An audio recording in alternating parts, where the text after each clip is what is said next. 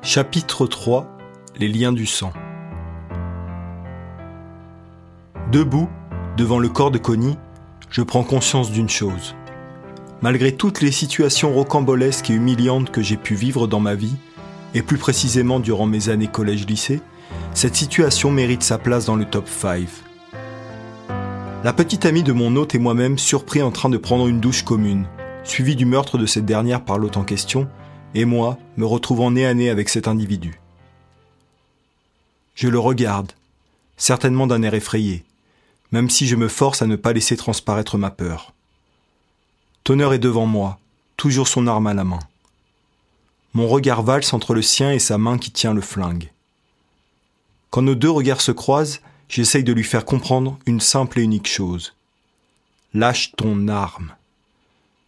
Je ne me vois pas dire ces mots à voix haute. Alors la solution de le dévisager, puis de lui faire des signes grimaçants me paraissent la meilleure idée. Idée qui, après quelques secondes, s'avère judicieuse. En effet, Tonner comprend. Il prend tout de même le temps de lever son arme pour bien me la montrer, voulant que je confirme d'un simple hochement de tête que la chose que je souhaite avant tout est qu'il pose son arme. Alors que le moment de parler est venu, ni lui ni moi ne savons par où commencer. Je pense un bref instant que parler au travers de nos pensées aurait sûrement été utile à un tel moment de battement. Cela aurait certainement permis une conversation plus facile. Puis je reprends vite mes esprits quand je réalise une chose. Oh merde, Connie dis-je tout haut, en me retournant vers la jeune femme. Connie, le teint livide, a perdu beaucoup de sang. Je m'occupe de vérifier son pouls pour confirmer une évidence. Il est trop tard pour la jeune femme. J'ai en face de moi un cadavre et le meurtrier dans mon dos. Pas la situation la plus idéale, comme vous pouvez l'imaginer. Surtout que ce dernier ose poser sa main sur mon épaule, comme s'il cherchait à me réconforter. C'est pourtant lui, lui qui a commis ce crime. Je repousse alors sa main et me lève d'un bond pour enfin avoir des réponses. Pourquoi Pourquoi avoir fait ça? dis-je en me relevant et en me dirigeant vers le lavabo pour laver le sang que j'ai sur les mains. Tout ça pour une fille que vous connaissiez à peine. Poursuis-je en frottant fort mes mains qui tremblent. J'ai l'impression que mes cicatrices récentes se sont comme réouvertes et que tout ce sang s'échappe d'elles. En parvenant finalement à me calmer et à me débarrasser du sang de Connie, j'admets une chose. Je n'aurais pas dû me laisser séduire, d'accord, mais il ne s'est rien passé, enfin, ce n'est pas comme ça qu'on règle ses problèmes de couple. Non, mais alors, tu ne comprends rien, Nobs. Ben, éclairez-moi, Tonneur dis-je en insistant sur son surnom. Commence par te calmer. Me calmer, me calmer, c'est bien vous qui venez de tuer cette pauvre femme, alors évitez de me dire de me calmer. Ma réaction est justifiée. En effet, vous serez d'accord pour confirmer que ma réaction était justifiée. Pauvre femme, je ne crois pas. Assieds-toi un instant que je t'explique. Arrêtez de me dire ce que je dois faire, répondis-je, en tremblant à nouveau et en suivant finalement les conseils de Tonneur, en m'asseyant sur le rebord de la baignoire. Oui, cette salle de bain privative aurait été un endroit agréable si elle n'était pas devenue une scène de crime. Spacieuse, pratique, comportant à la fois une douche et une baignoire. L'idéal en clair. Tonneur commence alors ses explications. Cette femme dont tu regrettes le sort n'est pas celle que tu crois. J'ai rapidement compris que son arrivée soudaine dans ma vie n'était pas le fruit du hasard. J'ai beau avoir du succès auprès des femmes, je n'ai pas non plus l'habitude qu'elles me tombent aussi vite dans les bras, et surtout qu'elles fassent le premier pas. À mon retour dans cette maison, j'ai eu la surprise de découvrir que j'avais une nouvelle voisine. Une seule voisine dans les parages. Jusqu'à maintenant, il s'agissait d'un homme qui vivait seul avec ses chats. Quelle aubaine pour moi qu'une jeune et séduisante célibataire me montre autant d'intérêt. Je suis du genre à être, de par ma profession, un peu parano. D'un autre côté, je m'attache vite aux gens. Comme toi, Nobs, je t'aime bien. Ton histoire m'a touché et c'est pour ça que je t'ai emmené avec moi. J'ai été sincère sur ce point. Pourquoi vous m'avez menti sur autre chose? En effet, Nobs, je voulais que tu t'occupes de tes problèmes et pas des miens. Hélas, nos problèmes sont liés en quelque sorte. Comment ça? Qu'est-ce que vous avez à voir avec la disparition de mon fils? Non, non, rien là-dessus. Je parle de toi, de Connie et de moi. Je sais, les triangles amoureux ne mènent jamais nulle part. Non, je ne veux pas parler de ça. Ce que j'essaye de dire, c'est que Connie était là à la fois pour toi et pour moi. Soyez plus clair, vous ne m'aidez pas là. Ça fait déjà un moment que j'y pense. À quitter l'agence. Je ne me sentais plus de travailler avec ces gens. Je souhaitais prendre ma retraite. Mais dans le milieu où je bosse, ce n'est pas si simple. Durant l'interrogatoire, quand tu as commencé à paniquer, à briser ce miroir et à être incontrôlable, d'autres agents sont intervenus. Oui, oui, je me souviens de ça. Et c'est là que je t'ai aidé. Je les ai empêchés de t'atteindre. Je m'en suis occupé. Comme vous vous êtes occupé de cette pauvre Connie? Je lui demande, avant de noter le regard dépité de Tonnerre et d'enchaîner. D'accord. Et ensuite? Ensuite, je t'ai emmené avec moi. C'est sur le coup, j'ai peut-être un peu paniqué aussi. J'y ai vu l'occasion d'en finir avec cette agence, de passer à autre chose. Je voulais vraiment t'aider. Comme je te l'ai dit, ton histoire m'a touché. En quittant les locaux de l'agence, je me suis promis de ne jamais revenir, quitte à être un fugitif. Je me suis également promis autre chose. Ma dernière mission consisterait à mettre tout en œuvre pour t'aider à retrouver ton fils. Je suis désolé de vous dire ça, Tonnerre, mais je trouvais l'autre version plus crédible. Venir ici pour travailler auprès de vos enfants tout en m'interrogeant.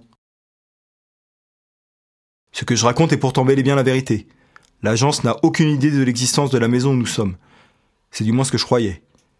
Et c'est là que Connie intervient. C'est l'agence qui l'a envoyé, il ne peut pas en être autrement. Elle aurait été envoyée pourquoi Pour me surveiller nous retrouver. Il te cherche aussi. Tu as vu quelque chose ce soir-là. Quelque chose que tu n'étais pas censé voir. Connie a très bien pu échanger les comprimés et causer tes dernières pertes de mémoire. Voilà, garce Hypothèse à vérifier. Oui, c'est vrai. Mais que va-t-on faire de Connie? Je veux dire, maintenant qu'elle est morte? J'avais bien compris. En tout cas, certainement pas ce que tu avais prévu il y a quelques minutes avant que j'intervienne. Malgré un humour que je trouve malvenu, Tonnerre a vu juste. S'il n'était pas intervenu, je savais que j'aurais cédé à la tentation, sans réfléchir aux conséquences. Me laisser aller avec Connie m'aurait permis d'oublier quelques instants la situation dans laquelle je me trouve. Cela m'aurait été sûrement plus bénéfique que les doses de médicaments qu'on m'obligeait à ingérer. Croyez-vous vraiment que c'est le moment de plaisanter? Oui, tu as sûrement raison. J'essayais simplement de détendre l'atmosphère, qui s'est d'ailleurs un peu refroidie. Allez, aide-moi à la porter, on va la descendre. Tonnerre continue de me répondre de son air taquin, comme si personne n'était mort, comme si une jeune femme sans vie n'était pas allongée à nos pieds. Ce n'est pas le premier cadavre auquel je fais face, mais je n'arrive pas à imaginer qu'on puisse s'habituer à une telle chose. Tonnerre, en revanche, semble avoir perdu une part d'humanité à cause de son travail. Un motif suffisant pour se décider à abandonner la profession qu'on exerce, selon moi. Du moment où cette dernière commence à nous changer, nous briser, nous séparer de nos proches, il faut savoir faire le bon choix. Abandonner n'est pas une forme de lâcheté. Dans ce cas-ci, c'est clairement du courage. Tonnerre est courageux, et ça je le sais. J'en suis sûr, bien qu'on ne se connaisse que depuis peu. Je me décide finalement à le croire, à lui faire don de ma confiance. Pas la chose la plus facile pour moi, bien qu'on m'ait souvent dit naïf. Je n'ai jamais pensé l'être. Je pense posséder une chose qui s'est perdue au fil du temps. Je crois simplement au fait qu'il existe encore des gens bien en ce monde. J'ai foi en l'humanité. Je ne veux pas vivre dans la peur. Je ne veux pas me méfier de tout, quitte à être déçu. Après, bien entendu, il est plus facile de dire une chose que de l'appliquer. Je me dois d'être méfiant. Je le suis, sans pour autant me renfermer sur moi-même. J'ai le contact facile et suis ouvert d'esprit. Deux qualités qui aident dans la prise d'une telle décision de vie. La vie est faite de décisions diverses. Abandonner son emploi quand on est en bout de course, dans le cas de Tonnerre, ou dans mon cas, celle de faire confiance malgré les déceptions vécues. Toujours avoir la foi en quelque chose, en ses proches, en l'humanité, en ce que vous voulez. Une passion par exemple. Croire en ses rêves aide à avancer. Ces derniers mots me font songer à mon fils. Je l'ai toujours poussé à se trouver un rêve, une passion, une voie à suivre. C'est la clé du bonheur selon moi. Avant d'être père, je pensais que les enfants écoutaient leurs parents et suivaient leurs conseils. Mon Dieu que j'avais tort. Surtout que j'avais été moi-même dans ce cas de figure. J'aurais dû me douter que mon fils serait comme moi. Je pensais simplement que j'étais un cas à part. À l'époque sans doute, mais aujourd'hui les temps ont bien changé. Les enfants quittent le foyer de plus en plus tard, mais ils deviennent indépendants beaucoup plus tôt. Je parle dans leur décision de vie.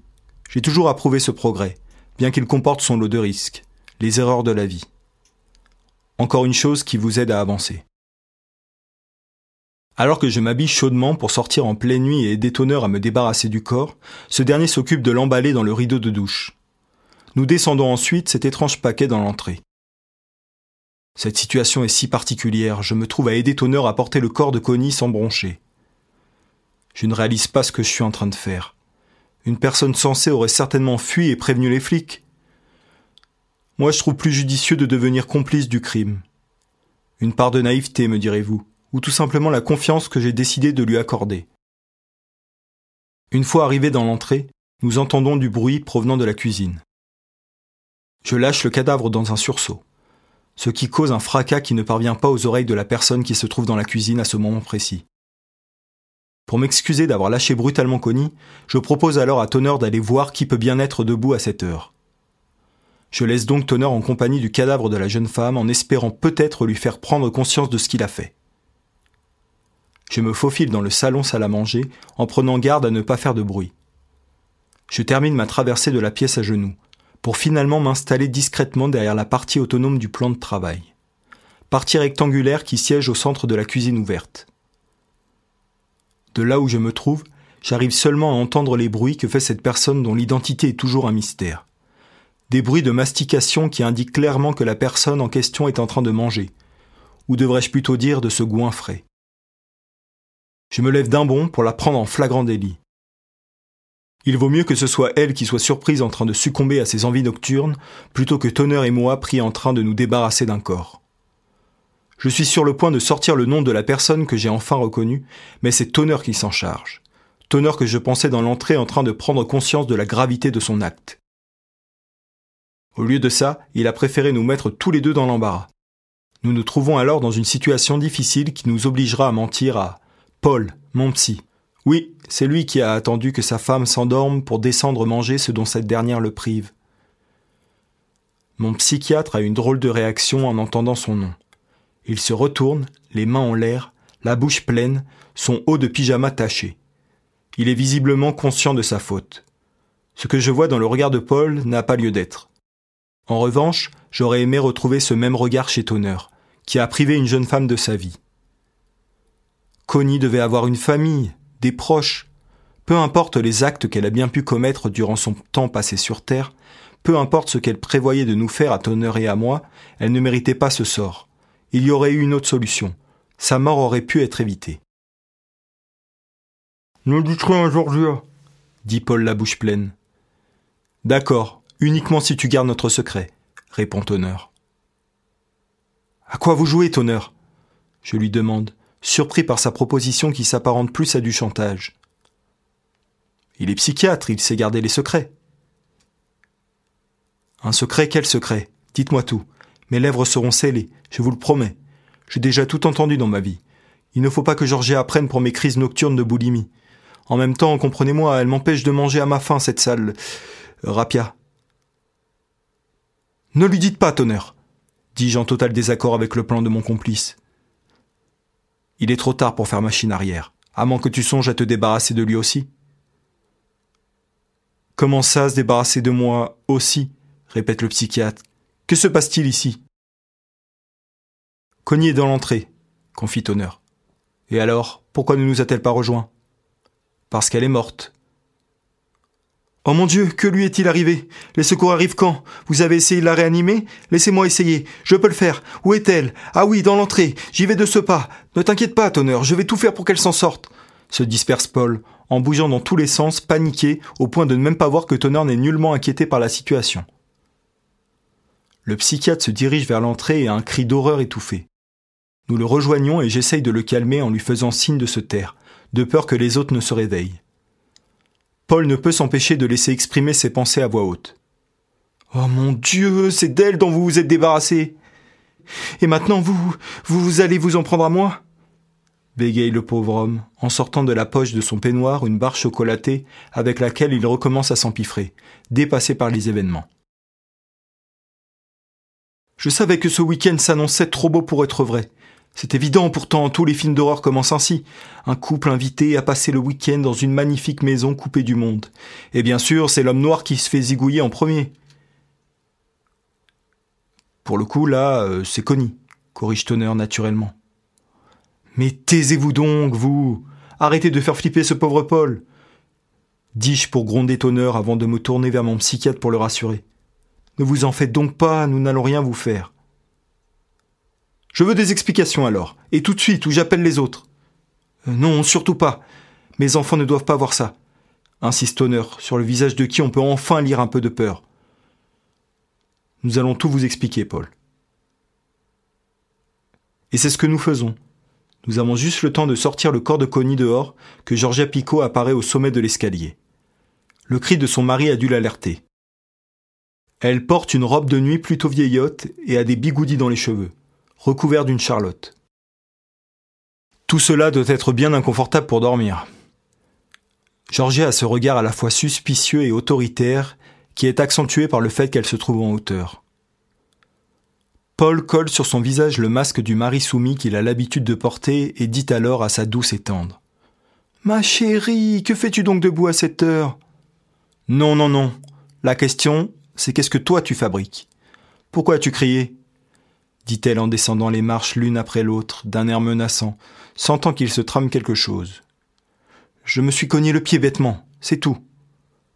Bêtement, je veux bien te croire, déclare-t-elle, alors qu'elle se trouve désormais face à son mari. Mais attends, qu'est-ce que je vois là? ajoute-t-elle en relevant un reste de chocolat au coin de la bouche de son époux. Elle suit du doigt la trace qui conduit à une autre, puis encore à une autre, et qui l'amène à ouvrir violemment le peignoir de son mari, qu'il essaye pourtant de maintenir fermé. Elle découvre alors des dizaines de taches de nourriture sur le haut du pyjama de Paul qu'il a tenté de planquer. Non, le pyjama tout neuf que je viens de t'acheter. Comment as-tu osé? Tu sais bien ce que le docteur t'a dit pourtant. Et tes problèmes de cœur, hein? Tes problèmes de tension, tu t'en fous? Tu dois suivre un régime strict. Mais j'ai faim, moi dit Paul d'un ton boudeur. Tu peux comprendre ça, toi? Enchaîne-t-il plus violemment. Georgia n'a pas l'habitude de voir son mari hausser le ton avec elle. Elle est surprise et après un court instant de battement, elle remarque que Tonnerre et moi sommes toujours dans le cadran de la porte à nous faire tout petits. Heureusement pour nous, le corps de Connie n'est pas visible de là où se tient Georgia. Cette dernière ne pouvant recommencer tout de suite à s'en prendre à son mari, s'occupe de notre cas. Et vous là, qu'est-ce que vous fabriquez? Fermez donc cette porte, on se caille, on est en hiver quand même, n'exagérez pas. Oui, oui, oui, m'exécutai-je. Non, me reprend Honneur, avant de développer en voyant le regard menaçant de Georgia qui n'apprécie pas qu'on la contredise. Je veux dire, euh, non. Le truc, c'est qu'on doit sortir avec Nobs. On a quelque chose d'important à faire. Il pense se rappeler d'une chose, et c'est lui qui a proposé une balade nocturne pour se confier. Avec ce froid Quelle drôle d'idée. Mais bon, si ça peut aider Nobs, euh, pourquoi pas. Oui, oui, je pense vraiment que ça peut m'aider, dis-je, pas très sûr de mon mensonge. Je suis à deux doigts de me rappeler de tout. Merci encore d'ailleurs hein, pour la séance de cet après-midi. Elle m'a vraiment été bénéfique. Je complimente Georgia pour la manipuler plus facilement, ce que je fais maladroitement mais qui s'avère efficace. En effet, l'hypnothérapeute me répond aussitôt. Mais de rien, voyons, c'est mon travail, c'est normal. Bon, alors euh, on va y aller? Poursuit Honneur. Attendez deux secondes, dit Paul, en nous rejoignant et en frôlant les murs, pour éviter de ne serait-ce qu'effleurer sa femme. On n'a pas fini notre discussion, chuchote-t-il. Bien sûr que si, on vous a expliqué ce qui s'était passé, répond Honneur, en chuchotant lui aussi pour que Georgia n'entende rien de leur échange. Je vous le dis, et gardez bien ça en tête, nous n'avons pas fini cette discussion dit le psychiatre, tel un parent qui prévient ses enfants de la punition qu'il leur prépare. Paul retourne auprès de sa femme qui, en remontant les escaliers, recommence en chuchotant à le réprimander sur le fait qu'il s'est empiffré dans son dos. Nous pouvons alors continuer ce pourquoi nous sommes descendus au départ. En douceur, je m'occupe de fermer la porte derrière nous, pour éviter de faire davantage de bruit. Je rejoins ensuite rapidement Honneur pour en finir avec cette sale histoire même si je sais qu'il ne suffira pas de se débarrasser du corps de Connie pour enlever cette culpabilité qui restera là pour me hanter. On porte le corps jusqu'à la plage. Je ne peux m'empêcher de regarder derrière, au niveau des fenêtres de l'étage, de peur que quelqu'un nous voie. En me retournant vers Tonnerre, je lui demande alors Comment voulez-vous vous débarrasser du corps? On ne peut pas l'enterrer, avec ce froid, ça risque d'être difficile. Mes enfants ont bien réussi à t'enterrer cet après-midi, Oui, justement, vos enfants. Si on enterre sur la plage, ils risquent d'être ceux qui découvriront le corps. Car je ne suis pas naïf, Tonnerre, je sais pertinemment que les corps sont toujours retrouvés. Oui, la plupart du temps, mais pas toujours, me confie-t-il, d'un air qui insinue que ses victimes précédentes n'ont pas été retrouvées. Révélation qui le rend vraiment inquiétant. Tout d'abord, occupons-nous de la ramener chez elle. Ensuite, nous avisons. J'ai déjà une petite idée. Laquelle? La brûler. Elle et sa maison. Vous êtes sérieux là? Plus que sérieux. Plus c'est gros, plus les gens y croient. C'est bien connu. Si vous le dites, dis-je de la manière la plus décontractée possible. J'essaye de ne pas montrer de quelconque désaccord avec son plan et ses pratiques qui me choquent profondément. J'ai décidé de lui faire confiance. Je dois m'en tenir à ça uniquement. Pas de retour en arrière possible.